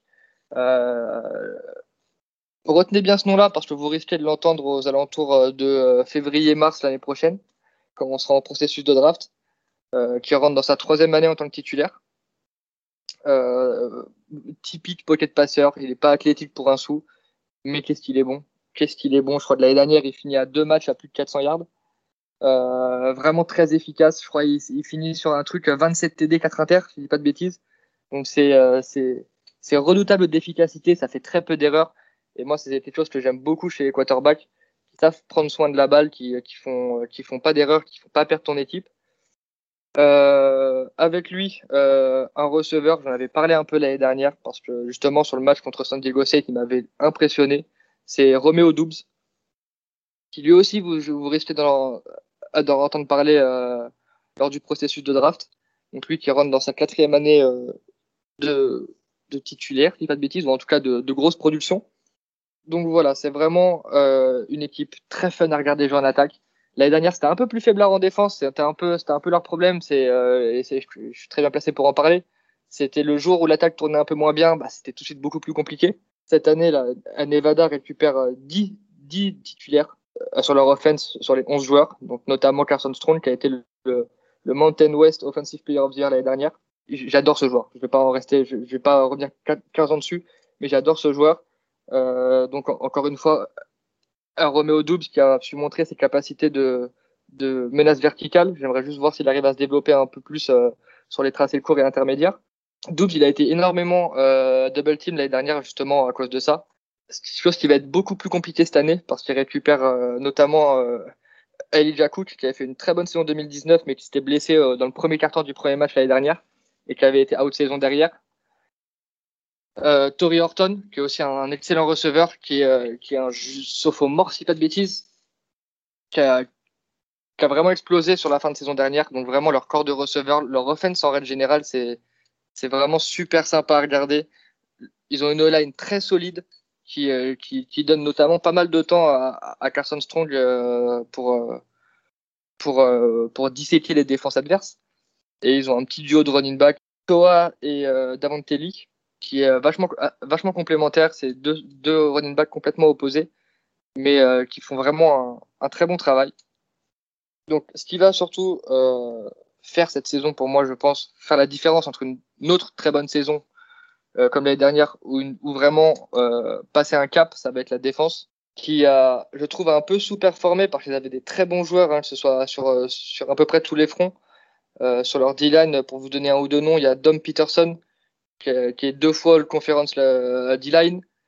Euh, au poste de linebacker, euh, ils ont euh, Lawson Hall qui a été all conférence euh, l'année passée. Le, petit hit, ça va être leur, manque d'expérience euh, sur la secondary. Mais j'y crois. Je pense vraiment que l'expérience qu'ils ont pris l'année dernière, la maturité qu'ils ont pris l'année dernière et les quelques belles choses quand même qu'ils ont montré, hein, parce qu'ils n'ont pas été catastrophiques non plus, euh, J'attends vraiment un step-up de cette défense et euh, ça va pour moi être l'élément clé de, de, ce, de la saison de Nevada. La grosse question, ça va être, voilà, pour moi, est-ce que Nevada peut arriver à gratter une place dans le top 25 à la fin de la saison? Moi, j'ai envie de dire oui, ça va être compliqué. Euh, ils ont un calendrier pour l'année 2021 qui est loin d'être facile, avec notamment un premier, un premier match euh, à Cal pour ouvrir la saison, il joue Kansas State, il joue, euh, Boise. Il rejoue sur, euh, State, qui est euh, une très bonne équipe. Et Colorado State pour finir la saison. J'ai envie de les voir arriver à décrocher 9-10 victoires. Je suis pas non plus ultra serein de, de, mon, de mon pronostic. Ouais, je dirais, 12 euh, je dirais 10 victoires sur leurs 12 matchs euh, qui, sont, qui sont prévus, sans compter les finales de conf et les et l'éventuel ball game. J'ai envie de voir 10 victoires. Euh, je crois un upset euh, face à Cal, si on peut appeler ça un upset. Parce que Cal, c'est moins ça ces dernières années, on va dire. Mais j'attends vraiment les matchs face à, face à Boise et face à, à San Jose State pour vraiment me faire une idée de, de surtout ce que cette défense peut, euh, peut amener à cette équipe de, à de Nevada. Comme Donc, dirait voilà. Laurent Paganelli, on leur souhaite. On te le souhaite. qui est un grand joueur, qui est un grand joueur. Et Carson qui est un grand joueur. On va passer. Euh... Ouais, Carson Strong, c'est vrai que c'est impressionnant. C'était un 3 étoiles très mal classé au classement quarterback et c'est vrai que c'est impressionnant. Euh, on va passer du côté de la conférence USA de nouveau et euh, du Texas, plus au sud, dans le Texas, du côté de San Antonio. Pour les UTSA Roadrunners, donc à l'Université du Texas à San Antonio. Alors, les Roadrunners jouent dans un stade qui est tout de même mythique, c'est l'Alamodome, hein, l'Alamodome qui a accueilli plein des euh, grands événements sportifs, qui accueille régulièrement les, les finales euh, de championnat lycéen euh, du Texas qui accueille aussi euh, de grands événements. Vous connaissez tous, hein, mais de WWE, je crois qu'il y avait WrestleMania, si je dis pas de conneries, mais le Rumble ou Randy Orton Gang. Voilà, c'est pour la petite anecdote, mais c'est quand même un stade qui, qui, reste mythique dans le college football, avec notamment l'Alamo Bowl que vous connaissez tous. Donc, UTSA évolue dans cette enceinte. Euh, et en conférence USA, la saison dernière, ils ont gagné 7 matchs pour 5 défaites. En conférence, 5 victoires pour 2 défaites. Une victoire en week 1 face à Texas State pour la rivalité qui s'appelle Life 35 Rivalry, qui est une rivalité en gros, euh, car les deux facs sont, sont pas extrêmement loin, elles sont rejointes par la même autoroute, donc c'est le nom de l'autoroute, voilà, euh, avec une victoire de une victoire de, de, UTSA en deuxième overtime, 51 à 48. il y a eu aussi des victoires assez marquantes face à Louisiana Tech, North Texas, University of Texas à El Paso, donc ils ont ruiné le Texas, hein, UTSA, et Middle Tennessee, et quelques défaites, hein, notamment face à UAB, face à BYU, 20-27, le BYU de, de Zach Wilson, comme vous le connaissez, Army, Florida Atlantic, etc., etc. Ils ont eu un bowl, donc, avec une défaite, et j'en parlais tout à l'heure de ce bowl, c'était le First Responder Bowl face à Louisiana, 31-24 à Dallas, dans le stade de SMU, dont on parlait aussi tout à l'heure. Donc, un bowl pour UTSA au niveau de l'intersaison. Eh bien, c'est la deuxième saison de l'head coach Jeff Traylor. Et ça, c'est la petite histoire qui est assez sympa euh, sur cet head coach. Euh, je sais que Baptiste est un peu friand de ce genre de choses aussi. C'est que, bon, alors de base, c'est un ancien assistant à Arkansas, à SMU et à Texas. Mais avant ça, il a été head coach pendant 14 ans d'une high school. C'est Gilmore High School au Texas. Il a remporté trois titres d'État au Texas, plus cinq apparitions en finale. 175 euh, victoires pour 26 défaites donc au lycée, 4 fois coach de l'année au Texas et il a le stade du lycée maintenant qui porte son nom. Donc voilà, c'est la petite anecdote, c'est très très texan, c'est très très Friday Night Lights, mais on adore ça. Euh, il y a aussi un offensive coordinator, hein, Barry Luney, qui est l'ancien talent coach et interim head coach d'Arkansas. C'est sa deuxième saison et première saison pour le defensive coordinator Rod Wright. Au niveau des commits, ce sont les premiers en conférence USA et les 77e du pays, donc au niveau de la classe commit. Ils ont le quatrième meilleur edge de Juco et les huitième et neuvième meilleurs D-line de Juco. Donc ça recrute beaucoup en Juco, vous voyez, hein, souvent quand c'est du Power 5. Euh, et en revanche, le reste des joueurs, c'est que des 3 étoiles. Du groupe of 5, Villo. Du groupe of 5, oui. Alors là, oui, oh là, lapsus. T'en perds ton latin. Exactement. Euh, ils ont 7 transferts, dont un cornerback 3 étoiles de Texas AM et un receveur 3 étoiles de Texas. Voilà. Euh, au niveau de l'effectif, en quarterback titulaire, alors gros mea culpa parce que la dernière fois j'avais très très peu d'informations sur New Mexico State quand vous a fait l'épisode des, des, des facs indépendantes. Et je vous avais dit que euh, le quarterback de New Mexico State serait probablement Josh Atkins. Et ben non, Josh Atkins a transféré depuis la saison dernière. Il y a un micmac. Et j'étais voir euh, donc le roster de New Mexico State, j'étais revoir le roster, ils n'ont pas de quarterback quasiment, ils en ont trois, mais il y en a aucun qui a, qui a un signe particulier pour être titulaire. Bref, donc on retrouve Josh Atkins, qui était l'ancien quarterback de New Mexico State, qui est ici en tant que super senior, qui a eu plus de 5 milliards dans sa carrière. Euh, en autre quarterback, il y a Frank Harris qui, la saison dernière, a lancé deux touchdowns pour 6 interceptions et euh, a couru pour 9 touchdowns et 1630 yards à la passe. Et il y a aussi Lowell Narcisse qui a été auteur de plus de 2 milliards en deux saisons. En gros, la saison dernière, il y a 4 quarterbacks qui ont joué. On n'a pas de titulaire en puissance pour l'instant. Ça devrait se jouer entre Atkins et Frank Harris. Euh, à voir, à voir. Je mets ma pièce pour Frank Harris. Au niveau des joueurs stars à suivre, eh bien, on a Sincere, Mike Cormick, qui Augustin en avait parlé. Euh, et vous verrez pourquoi dans une interview. Sincere McCormick, qui est un running back sophomore et qui a été auteur de 2400 yards et 19 touchdowns dans deux saisons du côté de San Antonio, qui est, pas aussi, qui est aussi euh, plutôt bon à la réception. Au niveau des forces de l'équipe, on a un running game euh, qui, est donc, qui est plutôt pas mal, mais il y a aussi un backfield hein, qui peut se développer. Il y a un très bon safety sophomore, c'est Rashad Wisdom, qui été auteur de 4 interceptions et 95 plaquages en 2020. Donc une machine, le mec, et une bonne paire de cornerbacks entre Woolen et Mayfield. Vous vous souviendrez de ces noms si jamais vous suivez un petit peu UTSA. En faiblesse de l'équipe, c'est vrai que le poste de quarterback, avec le manque de certitude sur un titulaire, on sait toujours que ça peut faire perdre quelques matchs, notamment en début de saison. il va falloir fixer quelqu'un. Et euh, le poste tight qui est très très très léger. La question qu'on se pose, c'est est-ce que UTSA a l'étoffe d'être le leader de sa conférence, hein, donc euh, de, la, conférence USA à voir, et on va voir notamment avec le calendrier qui arrive. Alors un calendrier un petit peu particulier, démarre en première week face à une équipe de Big Ten du côté d'Illinois. Euh, en, quatrième semaine, ils affrontent Memphis. En cinquième semaine, c'est face à l'Université du Nevada à Las Vegas cette fois-ci. En semaine 6, c'est face à Western Kentucky, donc, qui, est plus, qui sont plutôt pas mal ces derniers temps. Et puis, ils ont des derniers matchs face à UAB et North Texas. Euh, au niveau du pronostic, moi, je vois 9 victoires pour 3 défaites, avec des défaites face à Illinois en week 1 J'hésitais sur celle-ci. L'upset est possible hein, pour Illinois. L'upset est possible. Euh, défaite face à Memphis et défaite face à Western Kentucky. Euh, et une quatrième défaite qui peut être possible aussi euh, face à UAB ou Louisiana Tech. Voilà. Donc, pas grand chose de plus à rajouter pour l'Université du Texas à San Antonio. Le seul gros joueur qu'on est sorti, il y a deux joueurs qui sont sortis en NFL car le programme est très jeune. Hein, il a démarré en 2011. Euh, le seul gros joueur qui est sorti quand même, c'est Marcus Davenport, le premier tour euh, defensive end qui est parti chez les Saints de la Nouvelle-Orléans. Euh, il y, a, y, a, y, a, y, a, 2018, il y a trois ans de ça.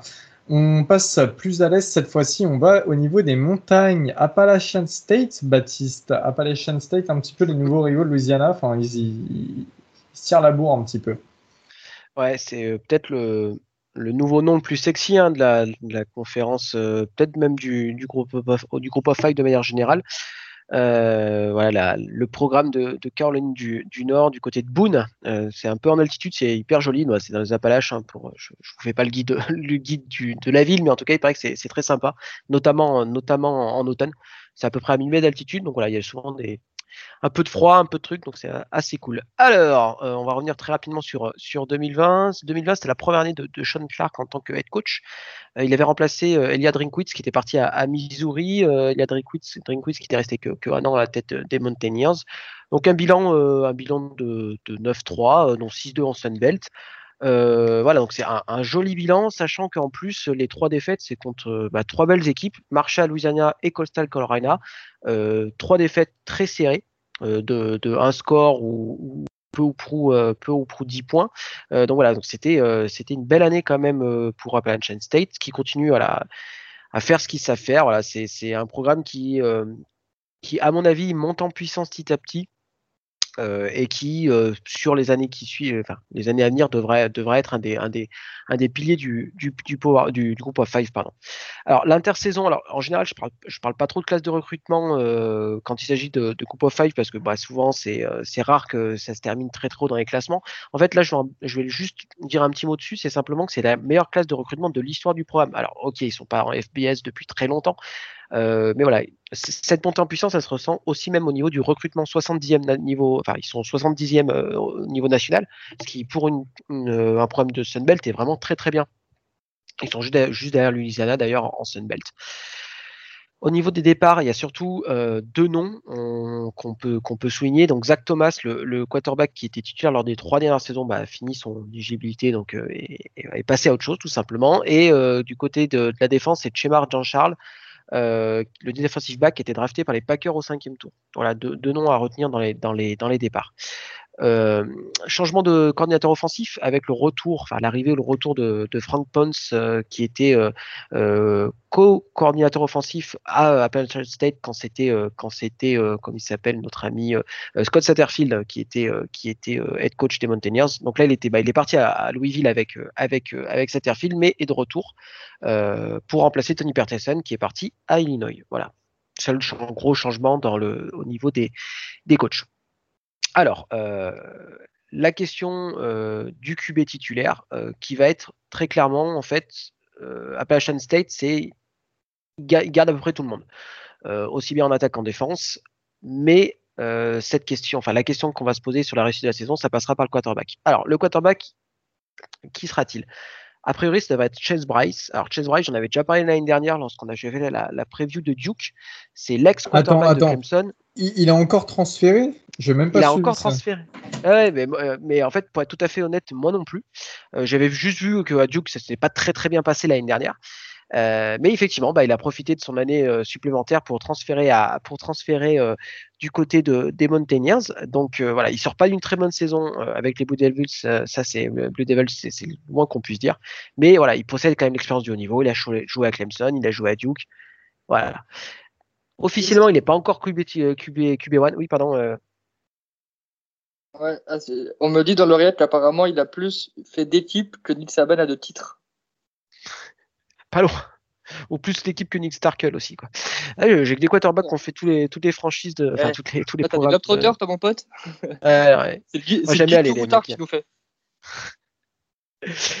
Euh, donc, euh, donc ce bon vieux Chase, euh, qui je rappelle avait fait gagner un match à Clemson quand il remplaçait Trevor, Trevor Lawrence à l'époque. Voilà, c'est reste un, fait d'armes contre, contre Syracuse. Donc voilà, officiellement, il n'est pas encore quarterback titulaire. Hein. Il y aura une bagarre avec le super senior Jacob Westman. Donc voilà, à, suivre, mais théoriquement, ça devrait être Chase Rice. Donc au niveau des forces de, de, l'équipe, il y a notamment un trio de, de, running back qui est hyper performant. Alors, notamment un Cameron Peoples qui a fini euh, sa saison par une performance à plus de 300 yards lors du ball joué par, euh, par, les Mountaineers la saison dernière. En fait, à tous les, postes de skill, euh, skill players, ça devrait le faire. Euh, tous les receveurs sont de retour, et notamment Corey Sutton, qui n'avait pas joué en 2020, qui est de retour en 2021. Voilà, un nom à garder même pour l'optique de la draft, un super joueur. Euh, voilà, super main, euh, devrait faire passer, euh, je pense, encore un niveau supplémentaire à l'attaque des Mountaineers cette année. Donc au niveau voilà, des, des, des postes de receveurs et de running back, les Mountaineers sont stock de chez stock, il n'y a aucun souci. Et puis en défense, c'est aussi, c'est aussi très costaud. Hein. Il y a la profondeur, en fait, notamment sur le front 7. Alors, il joue sur une, avec une 3-4, hein, mais il y, a y a, la profondeur sur et la, la D-line et sur le poste de linebacker. Et il y a une défense aérienne qui, voilà, qui, qui fait le taf, euh, notamment les deux safety, là, Smith et Aaron Huff, là, qui sont, qui sont voilà, euh, des joueurs d'expérience qui vont, qui vont apporter voilà, tout ce qu'ils savent faire. En fait, finalement, il n'y a pas vraiment de faiblesse. En fait, la faiblesse, ça sera au poste de, ça sera euh, finalement l'offensive line qui a reconstruire puisque trois des titulaires sont partis. Mais il y a eu une arrivée plutôt intéressante, c'est Isaiah Helms qui est arrivé en prenant de Western Carolina. Alors, c'est un programme FCS certes, mais euh, c'est quelqu'un qui a plus de 30 matchs comme titulaire sous la ceinture. Voilà, il va quelqu'un qui a, qui a, qui a de l'expérience, qui va pouvoir apporter directement beaucoup de une grosse présence sur la ligne offensive. Et puis en fait, finalement, cette question de, de, de l'offensive line, ça, ça, il y a la, la, la, question du quarterback derrière, parce qu'en fait, pour être, pour être tout à fait clair, Chase Bryce est beaucoup moins mobile que l'était euh, Zach Thomas, et donc forcément, ben, si l'OL est moins est pas performante, euh, il a moins cette capacité à aller chercher des gains au sol, donc forcément, ben, ça va être un petit peu plus compliqué. Donc la question pour la réussite de la, la saison des Mountaineers, c'est est-ce qu'ils trouveront un QB qui qui leur permettra de faire fructifier l'expérience sur les autres postes? Parce que très clairement, tout le reste, il n'y a aucun souci. Le quarterback, c'est la question.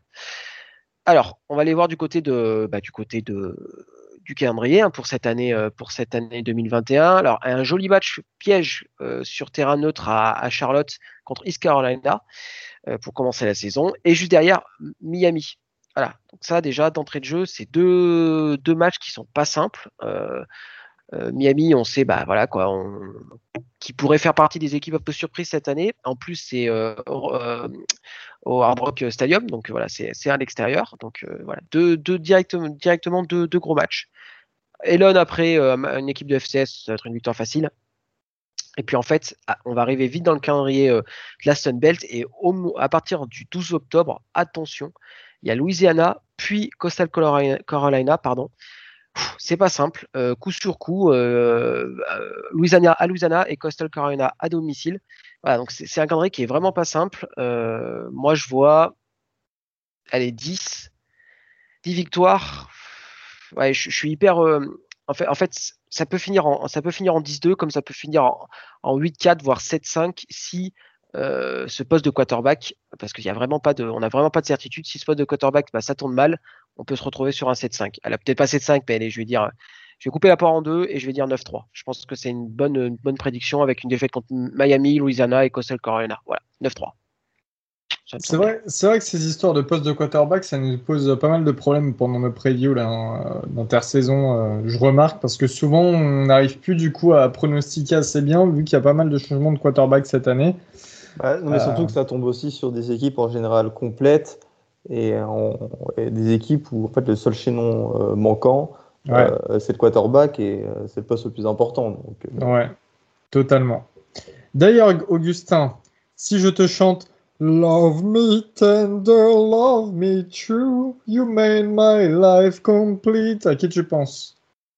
Eh, je suis trop nul à ces trucs. I'm on to cop. Hey, hey, hey, ah, sérieux on part, on part, du côté du Tennessee, c'est ça? Eh bien, du King, Elvis Presley, car nous allons parler de Memphis, Augustin, Memphis.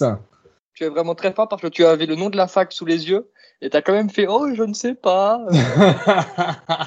Quel menteur C'est un escroc, messieurs, dames. J'ai répondu, euh, Elvis Presley. bon, maintenant, je saurais euh, ce que tu as fait quand tu étais à Memphis, Elio. Euh, tu allé dans les bars chanter. J'y suis pas allé encore. J'aimerais bien. Il paraît que c'est super cool d'ailleurs. Mais c'est vrai que Baptiste a eu la chance de le voir en concert, Elvis. Et ça, ça c'est quand même plutôt pas mal. Au début de sa carrière. Hein. Au début de sa carrière. il porte les mêmes vestes. Bon, c'est parti pour Memphis. Euh, une, belle équipe euh, encore euh, dans l'AAC, American Athletic Conference. J'ai souvent tendance à dire que c'est une conf qui est meilleure que la Pac-12. bon, je ne sais pas si c'est trop le cas, mais on va dire qu'elle est pas loin du tout. Et Memphis fait clairement partie de ces équipes qui ont relevé le niveau de cette conférence et qui fait d'elle l'une des meilleures du pays, tout simplement. En 2020, 8 euh, victoires pour 3 défaites. Euh, lors de la première saison euh, de leur entraîneur Ryan Silverfield, lui il a un nom sympa, dont une magnifique victoire qu'on a la plupart ici regardé face à UCF 50 à 49, mais après ils se sont pris une branlée face à Cincinnati de plus de 35 points. C'était assez, assez affreux. Pour enfin terminer avec une victoire au Montgomery Bowl en Alabama face à Florida Atlantic. L'intersaison, pas grand chose à noter, si ce n'est que le coach et receveur a été viré pour sexual misconduct. Malheureusement, ça arrive euh, trop aujourd'hui euh, dans le paysage du college football. À chaque fois qu'on fait des previews, j'ai l'impression qu'il y a cinq, au moins 5-6 mecs euh, qui sont virés pour. pour Non, mais c'est bien, il commence à ratisser et tout, c'est bien. Voilà, c'est un bon début, comme ça, ça va éviter des prochains agissements. Si euh, vous allez me dire que le coach des receveurs, euh, c'est anodin, mais non, quand on va voir euh, la receveur room de Memphis. Le quarterback titulaire. Ah, moi, je suis dispo. Hein. S'ils ont besoin d'un coach receveur, je suis dispo, les gars. Si vous écoutez. Ça, hein. ça joue bien Memphis, gros.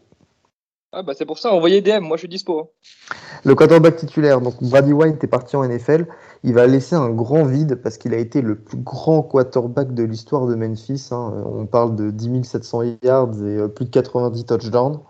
Euh, je le rappelle, euh, pourtant Brady White n'avait pas commit initialement à Memphis, il jouait à Arizona State dans un premier temps.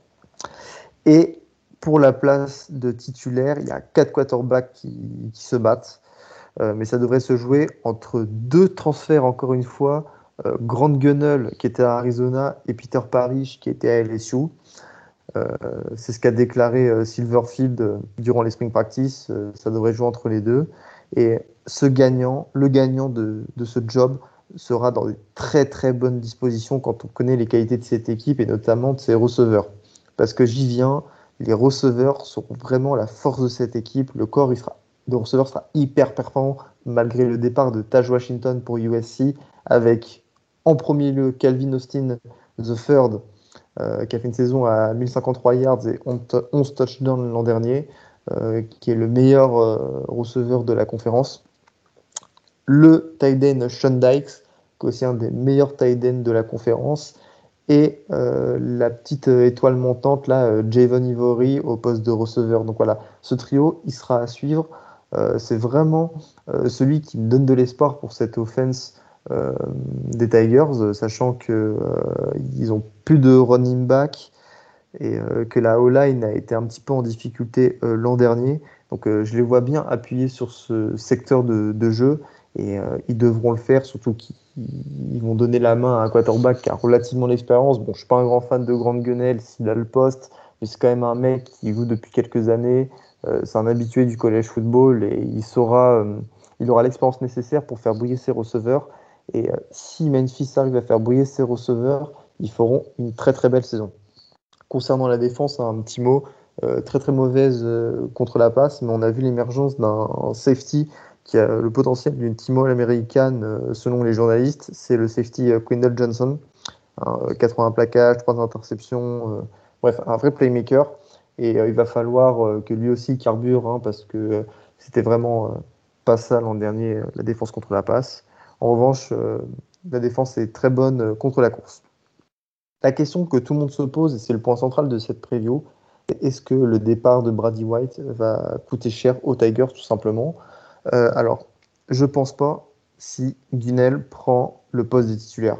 Il est expérimenté et pourra profiter d'un corps receveur et, euh, qui, est, était bien meilleur qu'à Arizona. Arizona est une des pires équipes euh, du pays. je pense qu'il aura plus de stabilité pour réussir, d'autant plus que c'est un, un bon pocket euh, passeur. Euh, surtout que Gunnel, euh, on insiste, hein, mais l'année dernière, j'ai fait la preview d'Arizona et tout. C'est quelqu'un qui a des, des records, des records assez importants lycéens dans l'État du Texas. On connaît l'État du Texas et, et, son vivier habituel. De, enfin voilà. Et enfin, je ne sais plus avec qui on en avait parlé l'année dernière sur Arizona, mais bref, avec Baptiste, je crois, mais c'est un quarterback qui peut être très bon. Dans, un bon système, c'est un quarterback qui peut être très très bon. Donc, euh, du côté de Memphis, on sait qu'il lance beaucoup euh, là-bas, ça fait plaisir. Donc, euh, je pense qu'en attaque, le départ de Brady White va pas coûter trop cher aux, Tigers. Bon, certes, c'est jamais facile de de séparer du quarterback le plus victorieux de son histoire, mais euh, la transition risque d'être quand même plutôt efficace et je me fais vraiment pas trop de soucis. Euh, en revanche, il y a un risque, c'est que Memphis soit dépendant de ce jeu à la passe, euh, avec un jeu à la course qui est un petit peu perdu depuis l'opt-out en fait, de Kenneth Gainwell en 2020 aujourd'hui en NFL et fait une saison exceptionnelle en 2019. Donc voilà, euh, c'est aussi l'avantage et l'inconvénient. Euh, a les cartes en main pour faire une bonne saison, mais euh, si s'il se si ah pardon j'ai bugué si Gunel fait mal les choses, ça peut vite passer dans le rouge pour Memphis et, et voilà. C'est toujours le risque hein, de ces équipes qui sont trop dépendantes d'un joueur. Euh, c'est qu'au final, on peut vite être déçu. Au niveau du calendrier, il n'y a pas de rencontre face à Cincinnati, et ça, c'est quelque chose d'énorme. Euh, il y a deux premiers matchs offerts face à Nicole State et Arkansas State. Et il y aura un match intéressant le 18 septembre face à Mississippi State à la maison. En plus, ils ne se dépasseront pas à Starkville. Donc ça, c'est cool. Et euh, même si j'ai du mal, j'ai du mal à voir les Tigers l'exploit de battre, de battre Mississippi State. Euh, ils vont leur donner du fil à retordre et ça sera vraiment intéressant à regarder. Euh, et voilà, moi je parie sur une saison à 8 victoires et 4 défaites. Eh ben écoute, euh, comme le dit encore une fois Lolo Paganelli, on le souhaite. Non, c'est vrai que Memphis c'est aussi un programme important du college football et régulièrement dans le top 25. Donc voilà, pourquoi pas? 8 victoires, 4 défaites, ouais, c'est faisable. C'est, enfin, j'aimerais, j'aimerais ajouter. Dans les cordes. Ça peut paraître paradoxal de mettre une équipe dans cette preview avec un bilan de 8 victoires pour 4 défaites, mais je pense que Memphis, comme Cincinnati, comme Boise State, font partie de ces équipes, même si elles font pas des saisons euh, comme on, les attend, c'est-à-dire du 10-0, 11-0, 12-0. Euh, c'est des équipes qui sont imposées dans leur paysage à, eux. Euh, dans le paysage du groupe of five. Et aujourd'hui, bah, c'est des équipes euh, incontournables et on est obligé de passer par elles quand on parle du groupe of five. Ouais, totalement. Totalement. Eh bien, voilà, nous avons terminé la preview du groupe of five. On se retrouve très bientôt parce qu'il nous reste trois previews hein, ACC, Pac-12 et bien sûr la ACE ici, la SEC. Euh, en tout cas, comme d'habitude, merci de nous avoir écoutés. On sait que c'est des épisodes longs, on n'a pas le choix pour les prévisions. On essaie de faire euh, au mieux, au plus concis, au plus rapide, mais avec le maximum de détails aussi. Euh, on voulait faire des gros bisous quand même à tous ceux qui nous écoutent un petit peu de partout dans le monde. On le voit hein, sur les stats, tout ça, et puis sur, euh, sur les localisations. Surtout, on pense à la France, on pense, on pense un peu partout. On pense notamment au Canada. Vous êtes pas mal de Canadiens, nous écoutez, hein, pas mal de, Québécois. Montréal, il y a du monde aussi. Donc euh, voilà, petite pensée pour vous. Et euh, bien, on se dit euh, à très vite et à la prochaine. On a encore plein de surprises et plein de trucs préparés pour cet été. The Lonesome Cowboys, The, Gator France, vous avez un mot à dire, Ouais, simplement pour dire que cette saison, elle sera hyper intéressante à suivre quand même au niveau du groupe, du, des équipes du groupe of five. On a, là, vous avez vu, on a pas mal de, de previews qui ont été assez dithyrambiques sur les, sur les équipes. Euh, je pense notamment à, Costa Carolina ou Cincinnati, euh, qui vont risque de partir euh, assez bien classés au niveau de la Pool. Alors après, on verra sur le, sur le classement du, du, du comité, mais euh, si les planètes s'alignent bien, ce serait pas impossible de, voir une équipe finir euh, classée dans le top 5, 6, voire peut-être top 4 si, voilà, si les planètes euh, s'alignent bien. Voilà, donc je, il pourrait jouer vraiment un rôle de trouble fait pour la première fois depuis euh, hyper, hyper longtemps. Quoi. moi, je voulais juste, juste faire un petit mot. on a parlé de Marshall, mais on ne peut pas parler de Marshall sans inviter à tous ceux qui ne l'ont pas fait d'aller voir le film We Are Marshall, qui est un des, pour moi un des meilleurs films de, de, de foot US qui a jamais été fait. Et la deuxième petite chose, j'ai fait la preview de, de Cincinnati et j'ai même pas euh, fait le, mon petit euh, shout-out à notre ami de Berkat France. Donc euh, c'est fait, allez le suivre, allez le follow. Il y, y, a moyen qu'on qu rigole bien encore avec lui cette année, moi en tant que bon haters bien connu. Donc voilà, petit, petit bisou à lui. Eh bien, très bien, encore une fois, merci de nous avoir suivis et puis on se dit à la prochaine. Salut tout le monde.